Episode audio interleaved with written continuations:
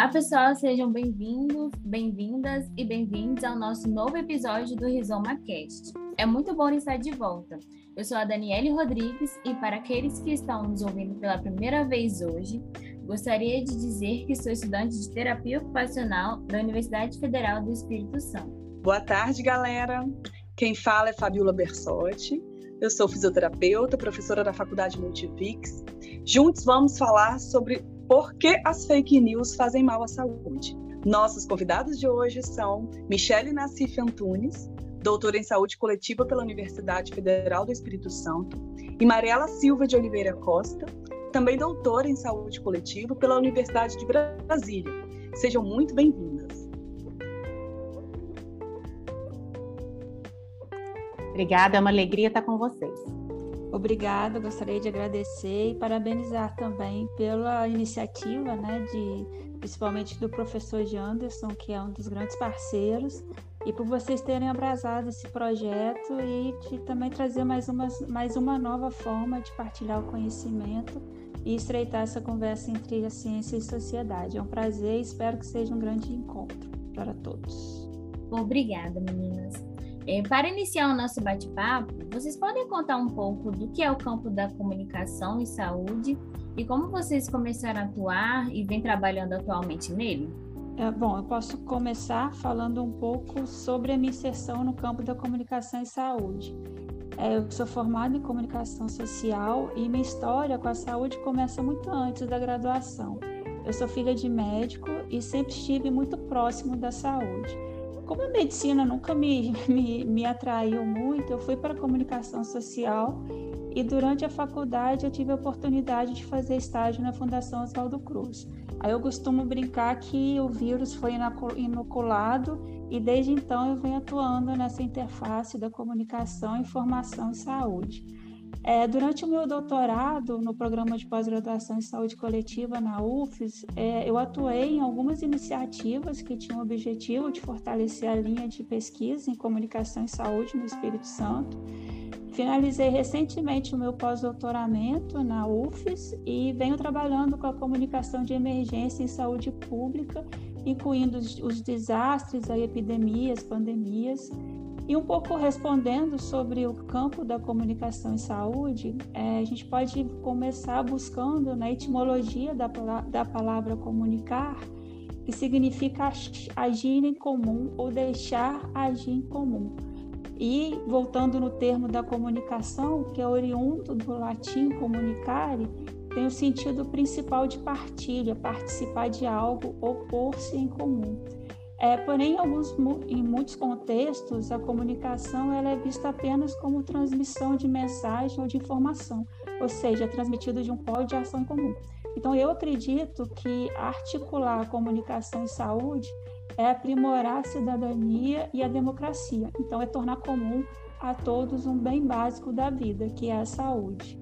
Muito, muito bem dito, Michele. Complementando um pouco, é, sou a Mariela, né? Trabalho aqui na Fundação Oswaldo Cruz de Brasília com comunicação em saúde já há um tempo. Acho que é bacana a gente lembrar para as pessoas que quando a gente fala de comunicação em saúde, a gente está entendendo também a comunicação como um direito, né? Que as pessoas, porque as pessoas poderão ter a partir do momento que elas têm informações sobre a sua própria saúde, informações qualificadas, informações adequadas, verdadeiras, essa informação gera a possibilidade de escolha e de tomada de decisão sobre a sua própria saúde, né? A gente entende que a comunicação nesse diálogo com a saúde, ela não se limita só a persuadir ou a divulgar, né? Mas a gente entende que comunicar saúde é estabelecer um debate público sobre temas de interesse, para que as pessoas tenham informações suficientes para ampliar a sua participação cidadã mesmo nessas, nessas políticas de saúde, né? E falando um pouco da minha trajetória nesse campo, bom, eu sou jornalista, sou formada há quase 20 anos, ou há mais de 20 anos, sempre em 2004, fico um pouco perdida nas datas. É, me formei em jornalismo e aí logo fui fazer uma especialização em jornalismo científico na Unicamp e dentro das, das diferentes áreas da ciência, a saúde me pareceu a área que sob meu ponto de vista, era mais importante, porque impactava diretamente na qualidade de vida das pessoas. e por isso fui fazer um mestrado em medicina. Depois vim trabalhar no Ministério da Saúde, aí fiz um doutorado aqui na Universidade de Brasília e um pós-doc, ambos na área de saúde coletiva. E trabalho então na assessoria de comunicação da Fiocruz, tanto com a comunicação institucional, né, comunicação organizacional, zelando pela imagem da instituição, fazendo com que as pessoas saibam o que a gente faz, né, prestando serviço, mas também no aspecto de ensino e pesquisa. A gente tem uma especialização em comunicação em saúde, a gente tem disciplinas de mestrado na área de comunicação em saúde, aqui do nosso mestrado em políticas públicas em saúde. Eu penso que é um campo de atuação muito bacana para todo mundo que tem algum interesse em saúde e alguém que se preocupa com a qualidade de vida do outro. Eu acho que é um campo muito é, encantador. Assim. Eu brinco que, e trabalhar no SUS também, né? Comunicar o SUS trabalhar na área de comunicação e saúde do SUS, é mais encantador ainda. É, não me vejo fazendo outra coisa tão cedo, sabe? Entendo também pela.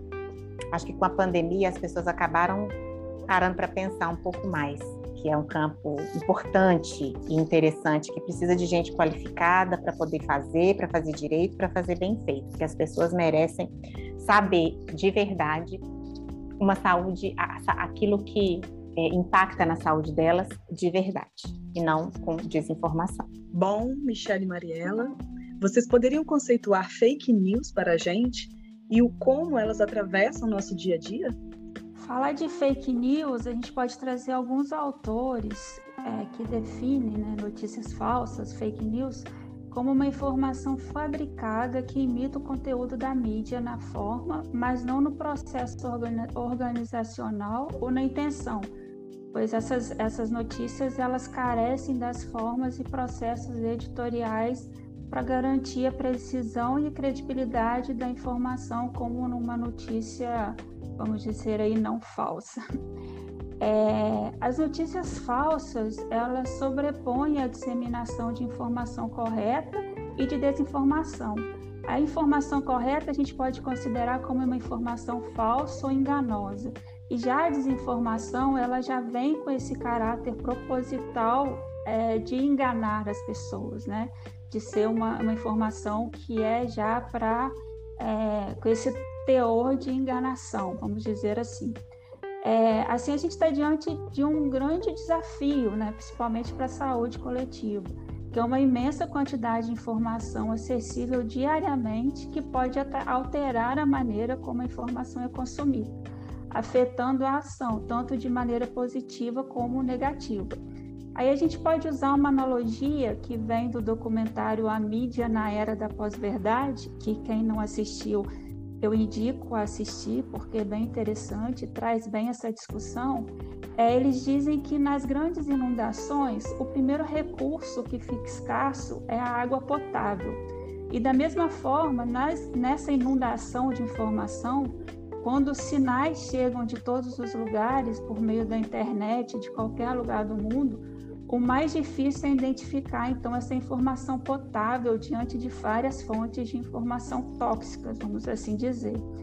Assim, a localização dessas fontes potáveis de informação cada vez mais ocupa um lugar de centralidade nos processos de comunicação e informação na sociedade contemporânea e assume assim extrema, é, extrema importância, especialmente diante da pandemia da Covid, como a gente pode ver. Né? Então, acho que a gente pode definir um pouco é, fake news e desinformação é, dentro dessa inundação de informação. Né?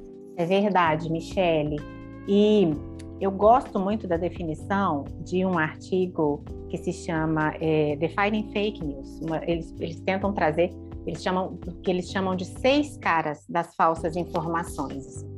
O que, que seria a falsa informação? Segundo eles, teriam seis tipos, digamos assim, que vai desde a sátira e a paródia, que são informações que não são verdadeiras e que não têm um cunho de manipular a, a atitude de quem vê essa informação. Na verdade, elas são a sátira é baseada em fatos, mas ela tem um tom informativo, humorístico, né? Quem não se lembra, por exemplo, do que o José Simão fazia, não sei se ele faz ainda, ele fazia na Folha de São Paulo uma coluna que sempre começava com boemba, boemba, não sei se vocês vão lembrar, ele sempre colocava coisas do cotidiano político, é, do cotidiano das celebridades, do cotidiano brasileiro ou internacional, colocava informações, é, misturava informações verdadeiras com informações falsas. Não que as pessoas, não para que as pessoas acreditassem, mas pelo simples desejo de tentar informar de brincadeira, digamos assim, né? Da mesma forma a paródia, a gente tem aquele site sensacionalista, por exemplo, né? Ele usa o formato jornalístico para fazer humor, usa até o mesmo tipo de fonte, o mesmo layout, né, do grandes jornais. São duas informações que não são verdadeiras, né, tanto na paródia quanto na sátira, mas que trazem é, um elemento do humor, né? E se poderíamos considerá-las como sendo inocentes, assim. E as, os outros tipos que esses autores do, do texto colocam seriam informações falsas que têm um caráter de desinformar mesmo, que querem é, provocar uma mudança de atitude nas pessoas para algo que não é verdadeiro. E aí é desde a fabricação de informação falsa e a gente observa, consegue observar muito isso hoje no YouTube, né? A produção de conteúdos que não tem nenhum fundamento com a realidade, mas que imita a forma dos jornais tradicionais para dar alguma legitimidade, sabe? Assim, mas tem uma clara intenção de desinformação. E, em geral, a fabricação de, de uma informação falsa, né? Ela transmite uma falsa credibilidade, porque imita a forma de um jornal clássico, né? Só que não possui qualidade. Então, tem uma intenção de manipular as pessoas e geralmente é, ela surfa em algum tema que esteja na moda atualmente. A gente tem muito é, a questão da, do movimento anti-vacina, né? Tem inclusive um vídeo no YouTube é, que tem mais de 300 mil, é, mais de 300 mil visualizações, em que o autor ele mistura Observe, obstura. Ele mistura a redução da população com os mosquitos transgênicos, com pedras da Geórgia, com Bill Gates e com nova ordem mundial, tudo isso junto para falar que as pessoas não devem se vacinar. De uma a pessoa que é, faz a, a narração, se você está desavisado, você até fala, gente, mas parece que faz sentido, porque é fabricado, né, para pegar ali é, a que a gente chama, faz umas teorias da, da conspiração, né, no caso da fabricação de notícias. A gente tem também a manipulação, é quando se manipula uma imagem, quando se manipula um vídeo. E vocês podem até me dizer assim: ah, não, mas hoje em dia sabe. Inclusive, tem um estudo é, que foi feito com 700 pessoas que mostra que 40% delas não conseguem detectar que uma imagem foi manipulada mesmo. Não consegue. Hoje a gente tem tantos filtros, né? No Instagram, a gente tem o Photoshop. E sempre que falo isso, alguém pode até dizer assim: ah, não, mas não tem problema. É, o que, que isso tem a ver com a saúde, né? Eu manipular a minha foto para eu ficar com a cintura mais fininha, para eu ficar com o rosto mais fino. Então, desde que você deixe claro que você manipulou, não tem problema, né? Porque o que a gente observa é que muitas influenciadoras fazem manipulações e, se, e pass, tentam passar a ideia de que aquela foto não foi manipulada, né? Vendem um estilo de vida que influencia muitas meninas e mulheres um estilo de vida que não existe, porque nem elas são daquele jeito, né? Então, há sim um, um, problema de saúde relacionado a essa manipulação de informações. E por fim, mas não menos importante, a gente tem a, tanto a publicidade quanto a propaganda, que não é que são informações falsas, né? Não é que toda publicidade é considerada uma falsa informação. Mas se é, eu não sei que aquilo é publicidade, então é uma informação falsa. A gente observa, por exemplo, nos jornais, o informe publicitário, que é quando uma empresa compra um espaço no jornal, mas ao invés de colocar uma propaganda mesmo, né? Por exemplo, vai, uh, suponhamos uma marca de shampoo, contrata a Gisele Bündchen, quer dizer, Gisele Bündchen nem tão muito na moda, Juliette, vai colocar a Juliette do BBB para fazer uma propaganda. Uma coisa é colocar a Juliette do lado da marca de shampoo. A gente sabe que é uma propaganda. Mas outra coisa é eu fazer um perfil da Juliette, né? E colocar é, ela respondendo os cinco passos para a beleza dela. E três delas são relacionadas a determinada marca. As pessoas desavisadas, né? Que não sabem que aquilo é um informe publicitário, vão acreditar que aquilo não é publicidade. Então, aí seria uma informação falsa, digamos assim, né? E aí, por fim, o último aspecto dessas seis faces das falsas informações é a ideia da propaganda, mas não a propaganda do marketing, mas a propaganda quando um coletivo que defende uma certa visão de mundo desenvolve histórias que, que apoiam, né, usam storytelling, começam a compartilhar informações que, como eu disse, se você não tiver muito ciente, você passa a acreditar tamanha força e potência desses coletivos. A gente vê, tem alguns estudos é, que analisam as informações de grupos anti-vacina no Facebook, tanto nos Estados Unidos, que é muito forte, quanto aqui no Brasil, que vem crescendo, que as pessoas de fato se ancoram até mesmo em ícones da cultura pop, em coisas da, da cultura mesmo. Né? Tem um, até um meme, eu não sei se vocês já viram, que tem uma foto de um Papai Noel, foi circulou muito no ano passado, no Natal do ano passado, que era assim: antes de rir das crianças que acreditam em Papai Noel, lembre-se que há adultos que acreditam em vacinas, propagandas que são contrárias àquilo que a saúde pública, que a ciência, que a tecnologia já, já dizem, né? Então, bom, são, seriam essas seis que acredito que posso contribuir aqui para o nosso debate, comentando com vocês. A sátira e a paródia como sendo absolutamente inofensivas e de cunho humorístico, e a fabricação, a manipulação, a publicidade e a propaganda como sendo uma desinformação que impacta nas atitudes dos Entendendo indivíduos. os recentes acontecimentos que tivemos no mundo com a pandemia e a volatilidade de informações sobre o vírus, como vocês acham que as fake news ganharam tanta força? É, então, eu acredito que nós temos algumas possíveis respostas para essa questão.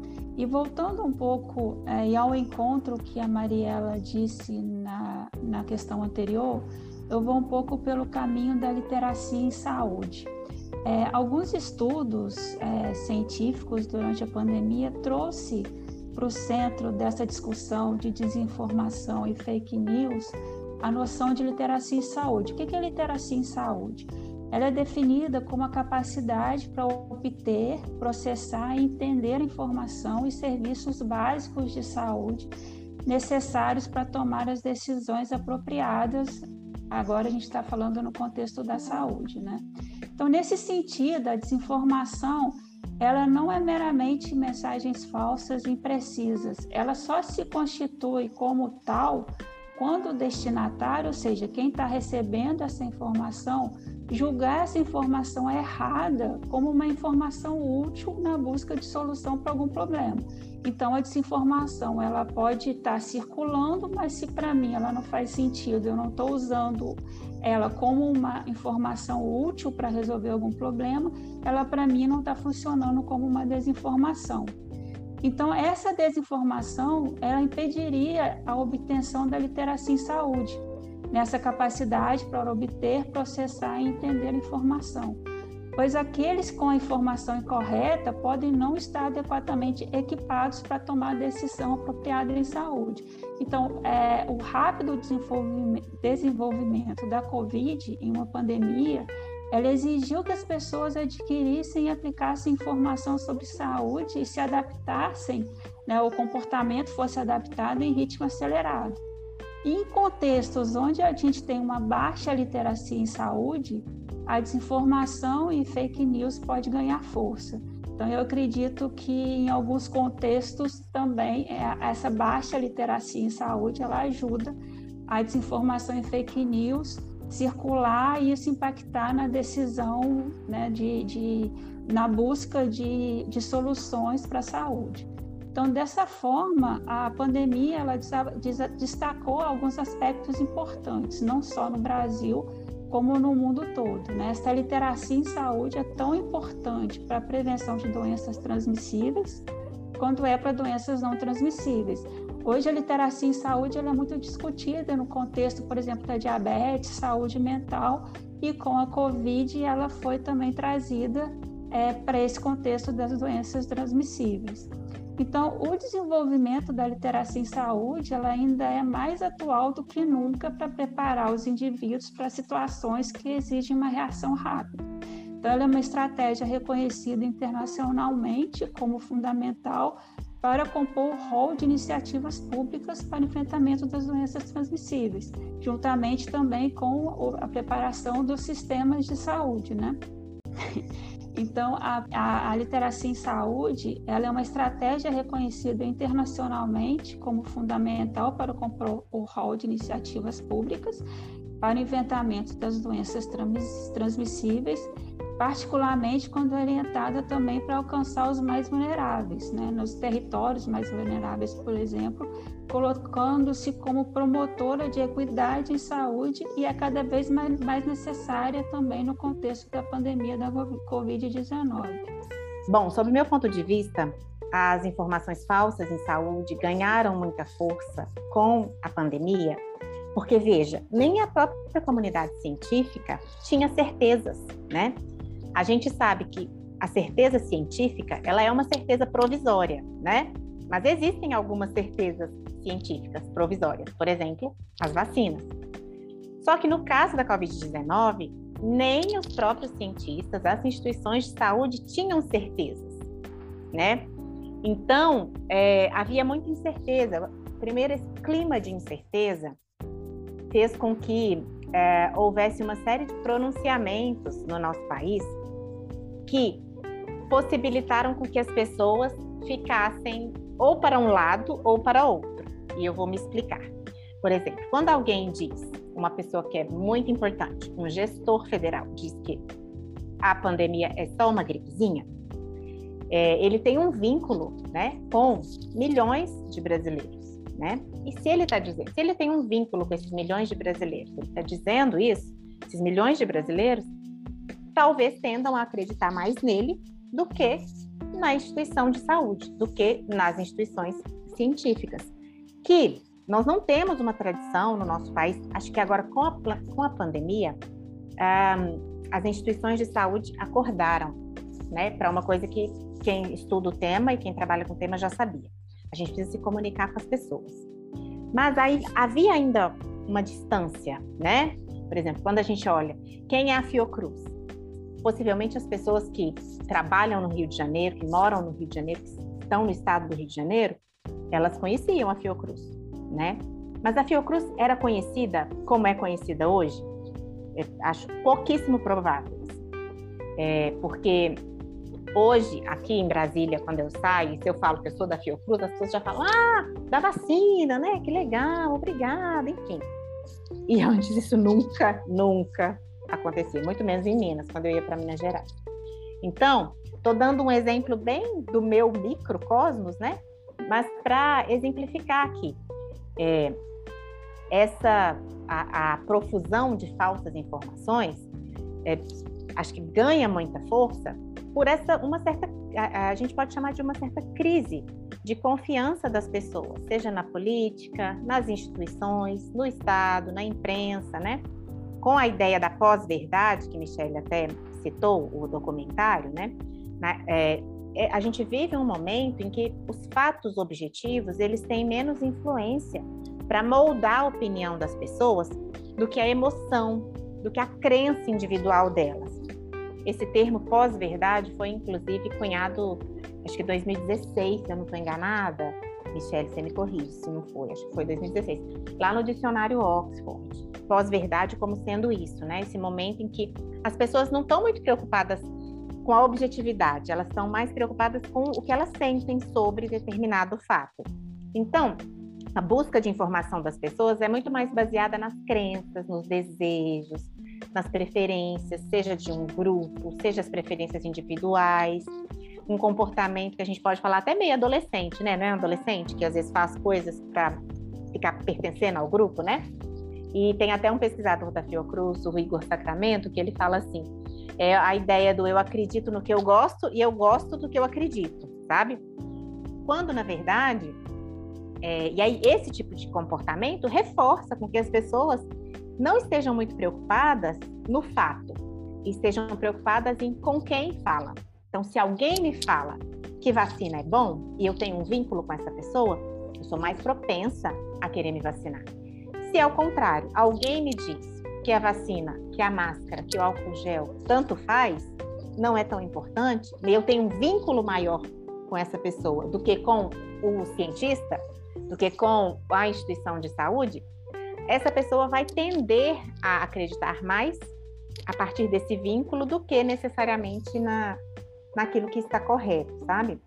Então, entendo que é, a gente tem essa, essa profusão de falsas informações, é, e não acho que é porque é falta de informação das pessoas. Talvez muito mais por a gente viver hoje numa época, numa era da informação, com esse excesso de informação, não é verdade? Quem é que não pegou pelo menos um grupo de WhatsApp em que estava escrito que você tinha que fazer o chá de alho com mais não sei o quê e gargarejo, porque matava as células do Covid que estavam na garganta. Não é verdade? Vocês devem ter recebido, pelo menos uma vez, é, esse tipo de, de informação.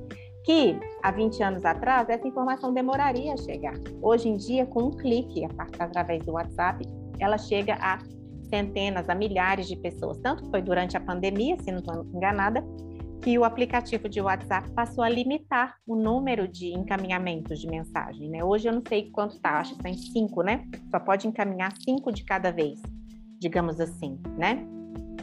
Então, penso isso. É, a, a gente vive num mundo super conectado, né? As instituições de saúde estavam onde? Logo no início da, da pandemia. Elas estavam super conectadas. Tinha instituição de saúde que nem tinha rede social, né? Ou não alimentava, ou fazia da rede social só um, uma transmissão de informação, uma coisa bem campanhista, sem diálogo com a população. E, enquanto isso, vários tomadores de decisão, gestores federais, que tinham, né, que, que tweetam bastante, estavam lá é, cativando cada vez mais a sua audiência e falando aquilo que dava na telha, não necessariamente aquilo que a comunidade científica estava pesquisando, estudando e tendo resultado. Nós sabemos que as fake news geram impacto dentro da sociedade. Qual seria ou seriam né, os, o pior ou os piores aspectos desses impactos na opinião de vocês? É, até um pouco buscando o gancho na resposta da Mariela, eu acredito que é, a questão da potencialização do negacionismo e a descrença na ciência foi exatamente o que a Mariela trouxe, né? E aí a gente pode exemplificar pela vacinação e pelo movimento anti-vacina, né? E aí eu só queria relembrar, a Mariela falou um pouco da questão do WhatsApp e tal, que é, esse movimento anti-vacina ele tem uma herança histórica, né? A gente pode voltar lá em 1904, quando entrou em vigor no Rio de Janeiro a lei da vacina da vacinação obrigatória, aprovado pelo então presidente e encabeçada também pelo Oswaldo Cruz e que resultou na revolta da vacina e considerado um dos marcos pro, para o movimento anti-vacinação no Brasil. Então, a guerra política na época, é, a oposição veiculou uma série de inverdades sobre a vacina e achei até interessante pesquisando sobre isso. É, essas essas é, inverdades né, afirmavam que ela causava diferentes males à saúde entre eles gangrena, epilepsia, meningite, tuberculose, sífilis. E também houve a circulação de uma teoria absurda, segundo a qual quem tomasse a vacina poderia assumir características de um bovino. Qualquer semelhança hoje pode ser mera coincidência ou não, né? Que aí crescia chifre, casca ou pelagem do animal, né? E a história se devia que nos primórdios da criação da vacina havia um processo de inoculação da, da vacina da varíola bovina, né, que vinha da, da, do bovino, então poderia assumir características de um bovino. Então, é, é, só queria trouxe essa, esse fato para destacar aqui a questão desse movimento e até mesmo das, né, da desinformação e dessas é, falsas notícias, vamos dizer assim, ela é anterior às tecnologias de comunicação e informação, né? por exemplo, como a internet, e as redes sociais veio só para potencializar esse movimento. Então aí a gente tem um saldo de salto de 107 anos e aí vem o então presidente do Brasil que veio negar a eficácia da vacina contra a COVID-19 e usando como justificativa afirmações que remetem também às modificações genéticas. Ele declarou até que acho que não, que a Pfizer dizia que não se responsabilizava por qualquer efeito colateral, então por isso ele não ia se vacinar. E aí tem também a clássica é, frase dele que se, se, você virar um jacaré, é problema seu. Né? Então, quando eu li lá a questão da, da questão das características do bovino, que poderia virar um bovino, eu achei bem, eu falei assim, nossa, realmente é, essa história já é, já tem uma herança histórica aí, né? Então, é, eu acho que é bem por aí, assim. É uma história que se repete, né, Michele? Acho interessante você trazer isso, assim, a questão da queda na cobertura vacinal, de fato, acendeu um alerta é, para o Ministério da Saúde até um pouco antes da, da pandemia de Covid mesmo. Um, a gente tem, é, de acordo com os registros do DataSUS, uma significativa queda, por exemplo, na, na, na vacinação tanto de poliomielite quanto de sarampo. Né? Como é um podcast, se eu fosse ficar falando os números aqui, ia ficar bem enfadonho, assim, mas, por exemplo, se a gente for pensar que em 2011 a gente tinha 100% de cobertura de poliomielite, ou seja, todas as crianças que precisavam estar vacinadas, todas as crianças estavam vacinadas, né? Em 2017, a gente não tem, a gente, a gente teve 78%. Então, de cada 100 crianças que precisariam estar vacinadas, uh, ah, 22 não estavam vacinadas, de cada 100, né? No caso do sarampo, se a gente for pensar que na primeira dose, lá em 2011, a gente tinha cobertura total, né? Inclusive, o Brasil era um país que tinha uma eu não sei se é um, um diploma, um reconhecimento internacional como pa país livre de sarampo, né? E aí, em 2017, é, de cada 100 crianças, apenas, 80, apenas não, né? 85 delas estavam vacinadas, mas então 15 não estavam vacinadas, né?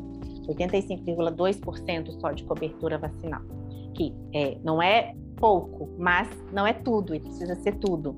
Então, isso se referindo à primeira dose de sarampo. Tanto que o Brasil perdeu essa, esse título né, de país livre de sarampo, porque a gente teve, inclusive, antes da pandemia de Covid-19, é, um número expressivo de casos de sarampo, e se não estou enganada, inclusive é, óbitos.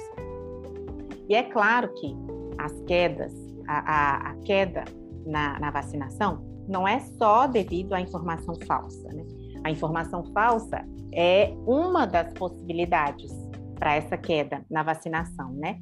A gente tem também é, uh, evidências de que o fato de a imunização ter sido sempre um sucesso no Brasil causa uma falsa sensação de que não precisa mais vacinar, porque ninguém conhece ninguém que está com sarampo ou que está com poliomielite. O povo nem sabe mais que doenças são essas, né? Então, tem esse ponto, tem a questão de um, uma, um desconhecimento mesmo da pessoa sobre a importância, sobre os benefícios das vacinas, porque né, não vê mais essas doenças como um risco, né? Tem também a questão do horário de funcionamento das unidades básicas de saúde, que boa parte delas funciona só em horário comercial, o que dificulta para que pais, pais, mães, enfim, responsáveis levem os seus filhos, se eles trabalham. Então, é, a informação falsa em saúde é um desses componentes, né, que interfere diretamente na escolha entre se vacinar ou não, mas não só.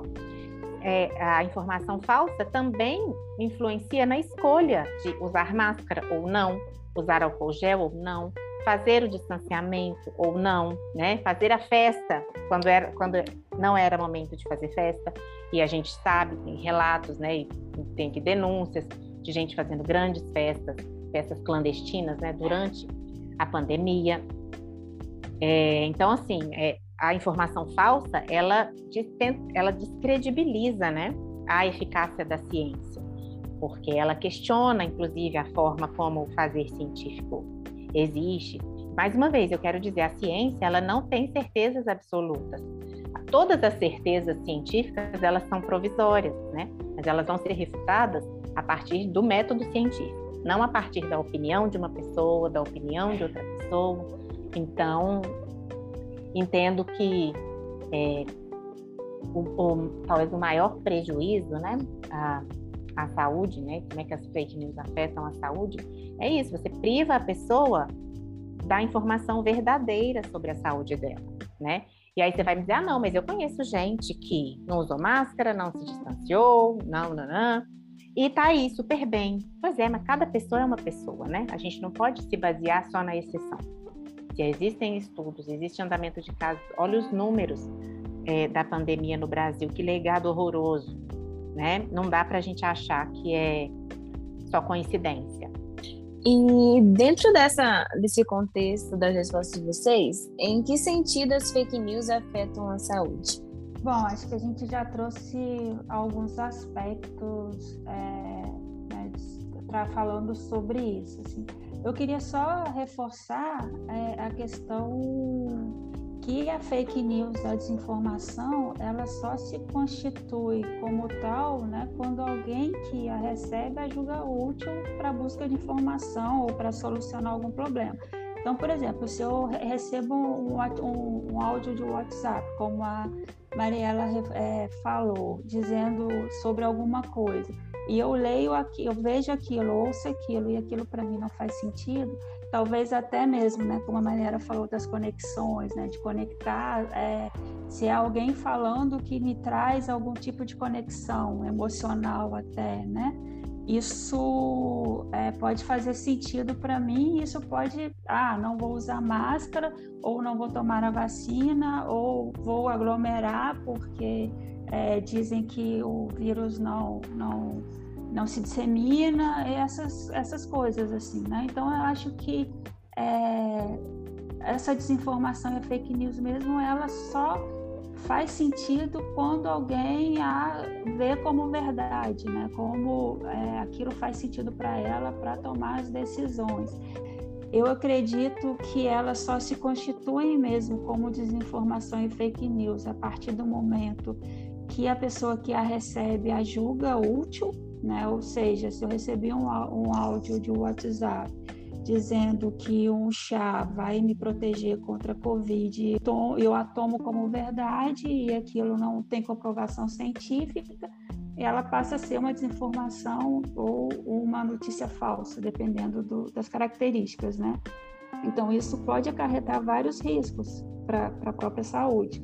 Então, a gente viu várias, é, várias informações falsas circulando para não utilizar máscara, para não tomar a vacina, e é, entre outros vários exemplos. E aí, só voltando no que a Mariela voltou, é, falou, comentou também sobre a questão das incertezas científicas, eu me lembro aqui em Portugal, no início da pandemia, a própria uma das autoridades de saúde do Ministério da Saúde daqui foi para a TV numa coletiva de imprensa dizendo que não era para usar a máscara porque a máscara dava uma falsa sensação de segurança.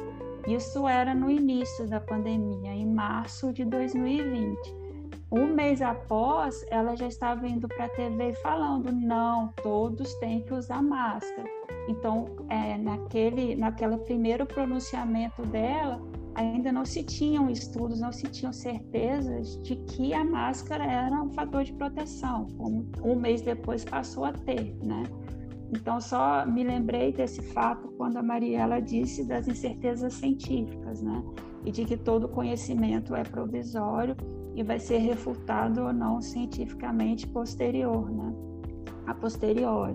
Então, acho também que isso, essa questão é bem, é bem polêmica, assim, a gente precisa, e é, e é um desafio para a comunicação e saúde, né, de como comunicar essas incertezas científicas, as controvérsias científicas, e eu acho que continua, sempre foi e vai continuar sendo, assim, é, esse, esse um, dos, dos, um dos grandes é, desafios de comunicar não só a ciência, como a saúde também. É, sob meu ponto de vista, o pior aspecto é a desinformação que é gerada, fazendo com que as pessoas não tomem decisões bem informadas. Elas tomam decisões baseadas em mentiras. E essas decisões terão consequências para a sua saúde, né? para a saúde delas se a gente for ver os números hoje de óbitos é, por Covid-19, a gente vai observar que a maior parte, pelo menos aqui no federal, que são os que eu acompanho, é, a maior parte dos óbitos ou de, dos casos graves, né, que requerem internação, é de pessoas que, por exemplo, não tomaram nenhuma dose ah, da vacina. Então, sob meu ponto de vista, é isso. O pior aspecto é as pessoas tomarem decisões acreditando que estão tomando a decisão certa, mas baseada em uma mentira, em uma informação falsa. Excelente, meninas. E diante disso, muitas pessoas culpam as tecnologias e as mídias sociais por conta da facilidade na publicação e disseminação das fake news. Mas gostaria de saber qual a opinião de vocês e qual é a nossa responsabilidade enquanto profissionais e estudantes da saúde. Bom, eu acredito que os estudantes, né, vocês estudantes e futuros profissionais da saúde, têm um grande papel nesse cenário. E essa iniciativa, até mesmo de discutir esse tema nesse podcast, já é um grande passo. É, agora também faço uma provocação para vocês, trazendo um fato que eu me lembrei. É, logo no início da pandemia, é, surgiram alguns grupos é, nas redes sociais que se Teve até um deles que se auto-intitulou como Doutores da Verdade, é, no qual participavam alguns profissionais de saúde e eles disseminavam desinformação e teorias da conspiração. E um dos exemplos é de uma médica anestesista que compartilhou nas redes sociais conselhos para evitar um teste positivo da Covid-19. Então eu pergunto, né, o que, que a gente pode dizer desse profissional da saúde, né? E, e eu acho que para a saúde coletiva, principalmente, isso se apresenta como uma enorme gravidade. É uma vez que os profissionais de saúde aproveitam da sua credibilidade que a profissão lhes dá para lançar o pânico, confusão, negacionismo, contribuindo até mesmo para a intoxicação da opinião pública e criando alarme diante de uma emergência. Né? Então, são exemplos como este que precisam ser combatidos eu aposto sempre em formação. Então, eu acredito que é essencial potencializar competências em profissionais de saúde que atuam em diferentes níveis de comunicação como cidadão, seja nos centros de saúde, hospitais, ações no território, escolas, entre outros.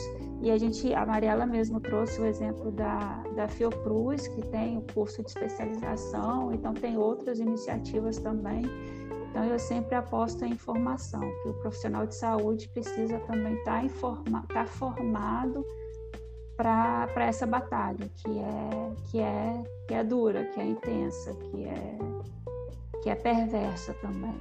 Bom, eu penso que é importante a gente lembrar que as mentiras sempre existiram, né? Não é uma coisa nova. As fofocas, as mentiras, isso existe desde que o mundo é mundo, na verdade, seja em âmbito menor, é, em âmbitos maiores, mas enfim. O que acontece é que com a rede social, as mentiras se amplificam, né? o alcance delas se amplifica e a consequência delas se amplifica também. Então, é, o meu ponto é no sentido de a gente, primeiro, enquanto profissionais de, da área da saúde, gente que trabalha é, em instituições de saúde, né? Nós vivemos super conectados, né? Onde é que as instituições de saúde estão? Elas precisam estar conectadas também, sabe? É, eu, como eu disse no início aqui do podcast, né, da nossa conversa, eu entendo que a, com a pandemia a relação entre as instituições de saúde e o cotidiano dos brasileiros ficou muito evidenciado que no início havia uma grande distância, sabe? É, em termos de divulgação científica, de falar para além do artigo científico, enfim, né? Um certo, havia inclusive um certo uso ainda muito ferramental da comunicação, sem diálogo com as pessoas. E entendo que a gente precisa aprender com o erro, né? E aí a gente foi aprendendo enquanto estava, né? Enquanto estávamos é, 2020, 2021, enfim, estamos aprendendo ainda. Entendo que a, a gente vive é, também em certas bolhas informacionais, né? Vou chamar assim, comunidades informacionais, né? Os guetos. A gente não quer muito conversar com o outro lado, né? A gente quer reconhecer no outro a nós mesmos, sabe? E penso que isso é muito ruim, porque a gente, por vezes, começa a rotular, né? O nosso país está muito polarizado por causa das questões políticas. Então, a gente, primeiro, se acha melhor do que os que não estão no nosso grupo e não nos permite, muitas vezes, o diálogo com quem pensa diferente. É impossível que a gente faça comunicação em saúde falando só para a nossa bolha, ou pescando no aquário, ou evitando as pessoas que pensam diferente de nós. Porque se a gente faz isso, qual é a, a que, que ganho a gente tem? Eles vão continuar pensando de um jeito diferente e eu não consigo nem tentar convencê-los, porque eu não sei como é que eles pensam, se eu estou muito longe, né? Ou se eu já taxo de burro, de. enfim, né? Vou taxar que, ah, que não, não tá comigo, então é, é ruim. Não, a gente não, não dá para ter essa postura, penso eu. Sempre falo com os meus alunos que Todos nós temos que ser detetives de informação falsa em saúde, a começar pelo grupo da família do WhatsApp. Sabe o que eu falei mais cedo aqui sobre a questão da importância da construção de vínculo? De vínculo, de credibilidade, enfim, né? Imagina só, se lá no seu grupo de WhatsApp, a sua tia mais fofa, aquela que faz aquela torta gostosa no Natal e que todo mundo adora, se ela compartilha uma informação falsa e você chega com o pé na porta, qual vai ser a reação de todos da sua família? Você, você sendo, primeiro, bastante grosseiro e tentando dizer para ela que ela está errada de uma maneira grosseira. As pessoas não vão acreditar em você, por mais que a informação seja verdadeira, né? Então, você tem formas, né, de, e acho que a gente vai conversar um pouco sobre isso também, formas de olhar uma informação saber que ela é falsa, né?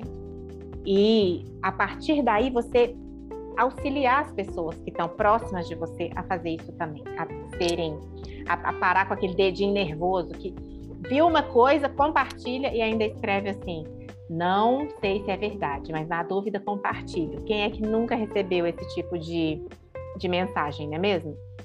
Então penso isso. Não acho que a gente tem que colocar toda a culpa né, e, e, o trabalho da comunicação em saúde nas instituições. Nós somos também comunicadores em saúde e a gente precisa assumir um papel.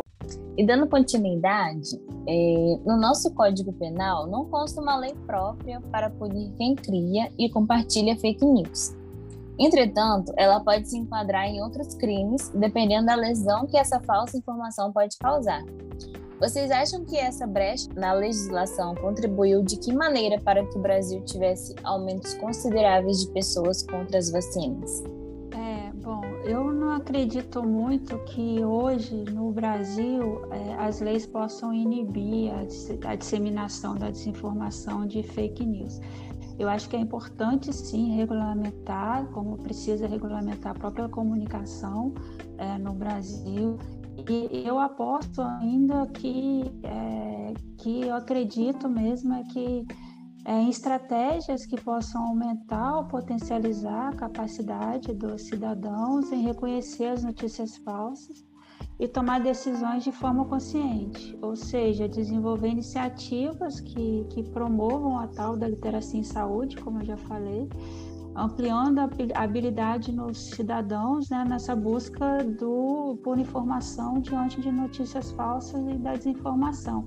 Então, eu acredito mais que a arma está no próprio cidadão, na sociedade, nas instituições que procuram formas de combater a desinformação do que no próprio Código Penal. Assim, eu sou, eu sou um pouco é, pessimista nesse sentido.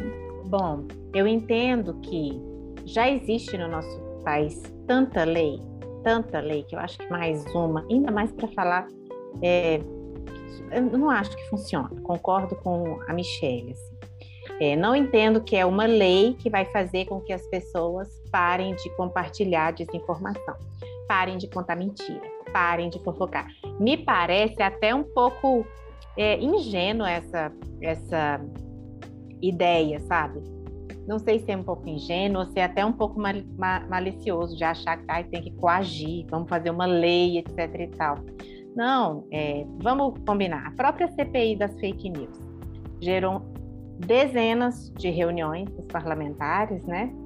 Se vocês chegaram a assistir alguma, eu assisti algumas porque tinha gente é, da Fiocruz, mas assim, havia parlamentares que é, eles sequer conseguiam formular uma pergunta direito, sabe? Ficavam fazendo perguntas, não tinha muito nexo, não tinha muito sentido. Então, assim, a sensação que eu tinha é que eles não sabiam que que tava, quem eram as pessoas que estavam ali, em especial quando tinha pesquisadores que podiam né, explorar mais é, as questões científicas, enfim. Tendo isso, não vai ser uma lei que vai fazer com que as pessoas parem de compartilhar desinformação. Penso que é preciso estar próximo das pessoas, sabe? Como instituição de saúde, conquistar a confiança das pessoas, criar vínculo. Isso funciona muito mais, né? Criar uma cultura científica no nosso país. A gente, é, por vezes, ainda tem a, a visão de que o cientista é lá o doutor Albieri, do, da novela O Clone, né? Assim, ou o professor Pardal, lá do Tio Patinhas. E não, né? O cientista é uma pessoa comum e normal, que erra, que acerta, mas erra tentando acertar. Então, é, não entendo que seja necessário qualquer legislação nova nesse sentido. Não acho que resolveria nada. Acho que educação da população, fomento de uma cultura científica e uma maior divulgação científica na área de saúde, que as pessoas, quando vissem uma informação falsa, dissessem: nossa, isso não faz menor sentido, não tem relação nenhuma, não é nada não é, não é, não segue nenhum padrão científico. Não tem como isso ser uma verdade. Perfeito. E quais dicas vocês podem dar para nós e a quem estiver nos ouvindo para conseguirmos identificar fake news? Eu acho que a primeira dica assim, é checar, checar e desconfiar sempre. Existem vários manuais, diversas instituições já publicaram roteiros e, e vários passos para identificar fake news e por exemplo, como desconfiar, ler o título, né, mais do que o título, que muitas vezes o título ele é feito para poder capturar mesmo a sua atenção e aí você não lê mais do que o título. É sempre procurar pelo autor da informação, é, quem é que está escrevendo, da onde que ele é. Isso também você precisa desconfiar. Eu me lembro que há 10 anos atrás eu trabalhava na Fundação Oswaldo Cruz no Fale Conosco do portal, que recebia as questões dos cidadãos tal, e eu me lembro que circulava uma informação de que uma tal é, pesquisadora era da Fiocruz e, e falava sobre determinada coisa. Eu não me lembro muito bem qual era o assunto, mas assim, é, associava essa pesquisadora à Fiocruz. Essa pesquisadora não existia e muito menos era da Fiocruz. Então, assim, é desconfiar, é olhar quem está falando, da onde está olhando, procurar na internet é, outros, nas, em outras fontes o que, né, da onde que essa pessoa é. É, e uma das principais formas de verificar se a informação é verdadeira é verificar se o texto utiliza fontes credíveis, né, é, confiáveis é, verificar a data, muitas é, notícias falsas, elas são publicações antigas, eu estou cansada de receber notícias antigas com, com, pessoas compartilhando num determinado momento, e aí você vai olhar, ver lá a notícia de dois anos atrás. Então tem que procurar também alguns elementos estranhos, alguns sinais que, que te faça desconfiar da informação. Por exemplo, se usa, é, tem muitos erros, imagens chocantes. A Mariela falou das imagens manipuladas, né? Muitas vezes é difícil mesmo de identificar, mas você é, é, acho que criando alguns hábitos e indo por diversos, é, de, esses diversos passos, assim, não só em um, mas combinando diversos diversos passos, diversas formas de identificar essas notícias falsas, eu acho que é um bom caminho. E além disso, existem também diversas agências de checagem de notícias, né? como a agência Lupa é uma delas.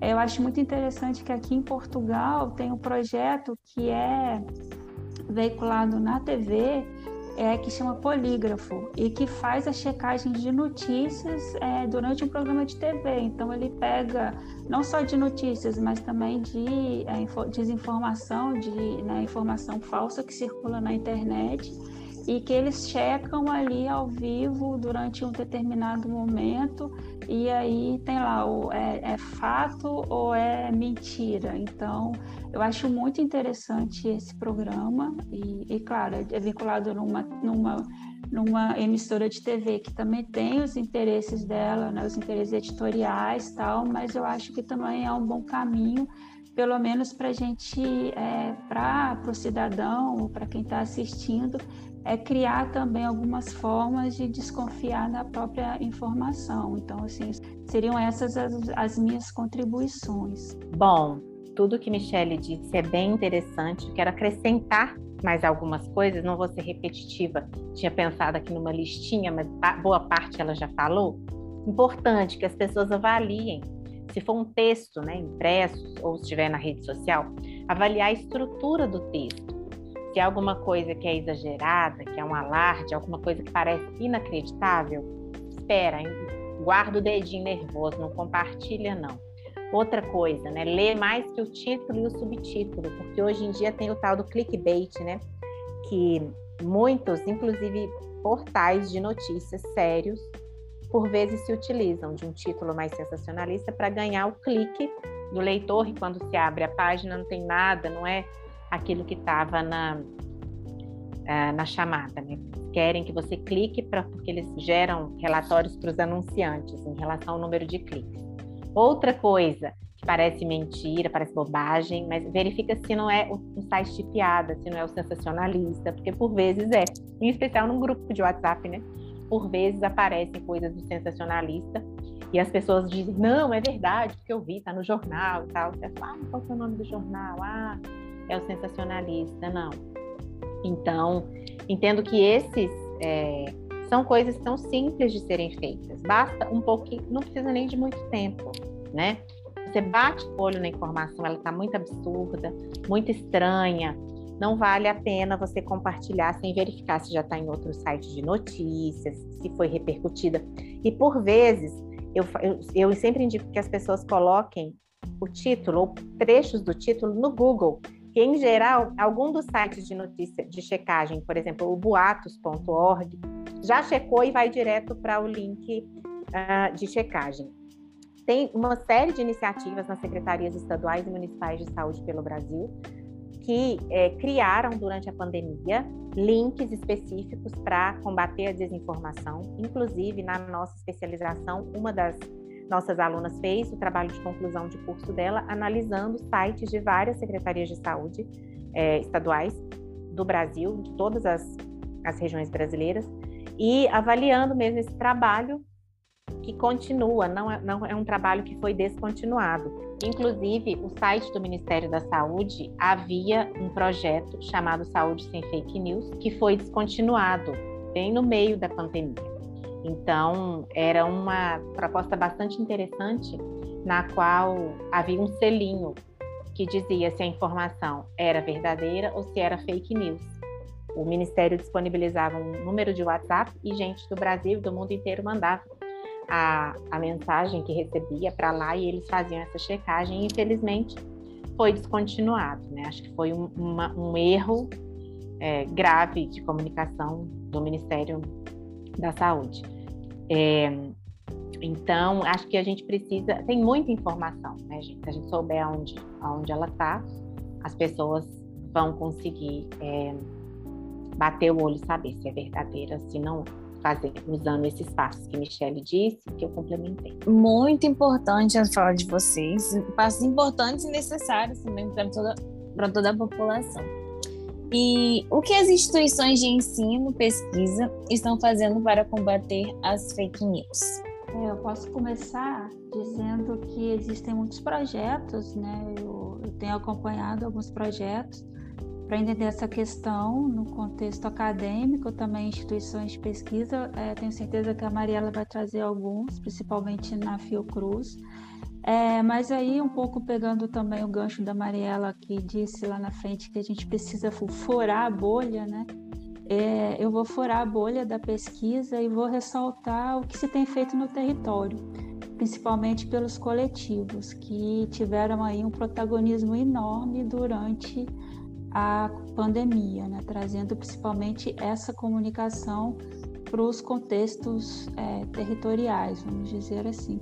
E eu venho trabalhando junto com outros colaboradores, até mesmo com o professor Janderson da UFES, é uma perspectiva de comunicação no território que é a comunicação rizomática, que segue também um pouco a linha do projeto de vocês. Eu não vou entrar muito é, na questão teórica da comunicação é, rizomática, mas eu vou trazer só que ela discute é, esses movimentos que potencializaram o protagonismo do território nos processos comunicacionais durante a pandemia. E um desses movimentos que eu gostaria de, de destacar foi a rede de comunicadores é, indígenas na região amazônica. A Mariela provavelmente deve conhecer.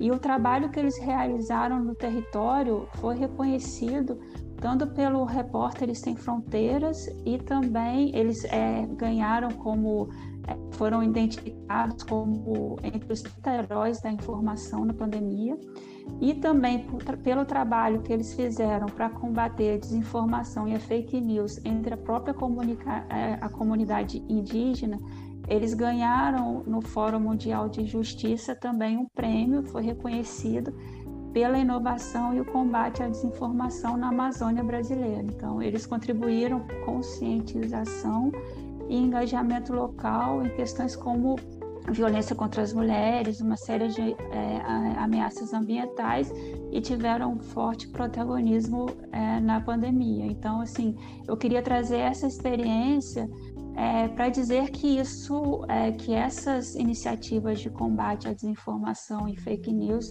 é, vai além também das instituições de pesquisa e de ensino e está muito presente em alguns territórios.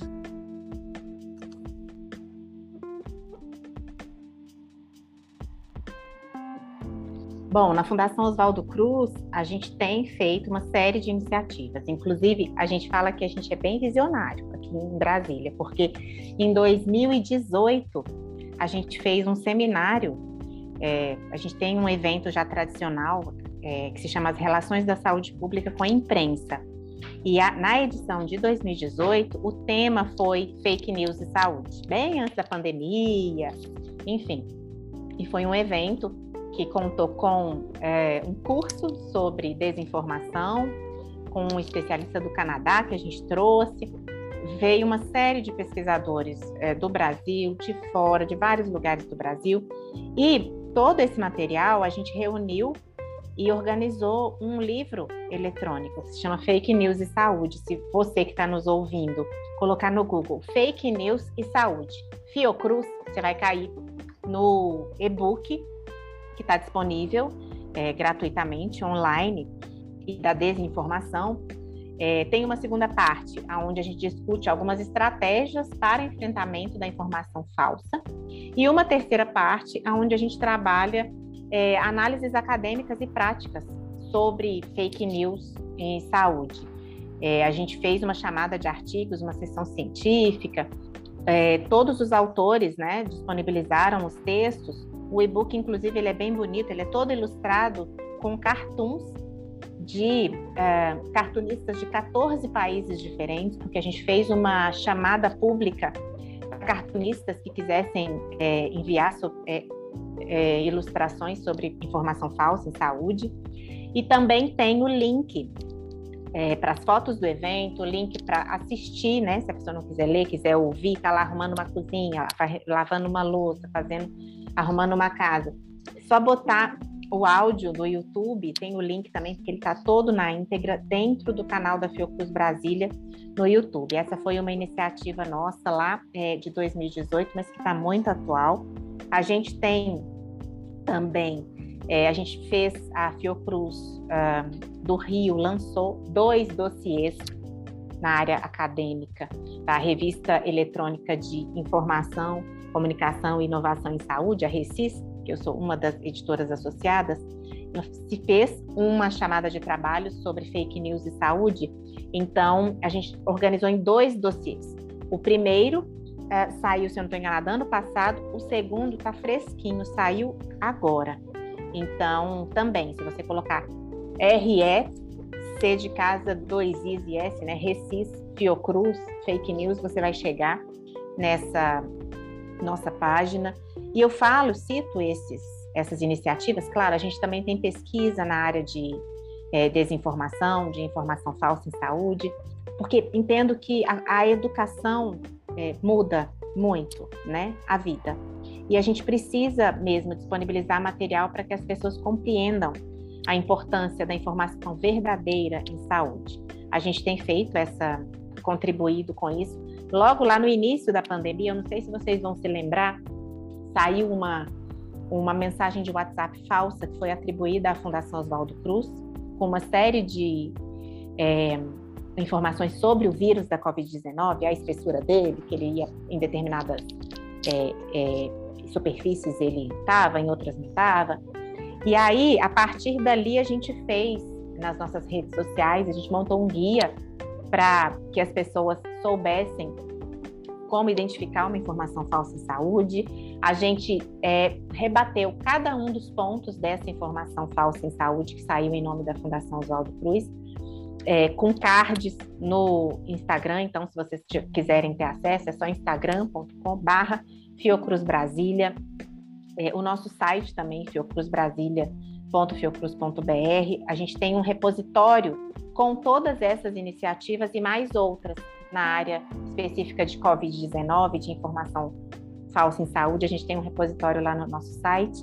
E creio que a gente, quanto mais a gente puder produzir conhecimento sobre essa área, é, e quanto mais a gente conseguir que as, as instituições de saúde se aproximem das pessoas, eu creio que a gente aumenta a possibilidade de a informação falsa em saúde ter menos alcance. Ou pode até ter alcance, mas ser descredibilizada de uma maneira mais rápida e não convença tanto as pessoas. Maravilha!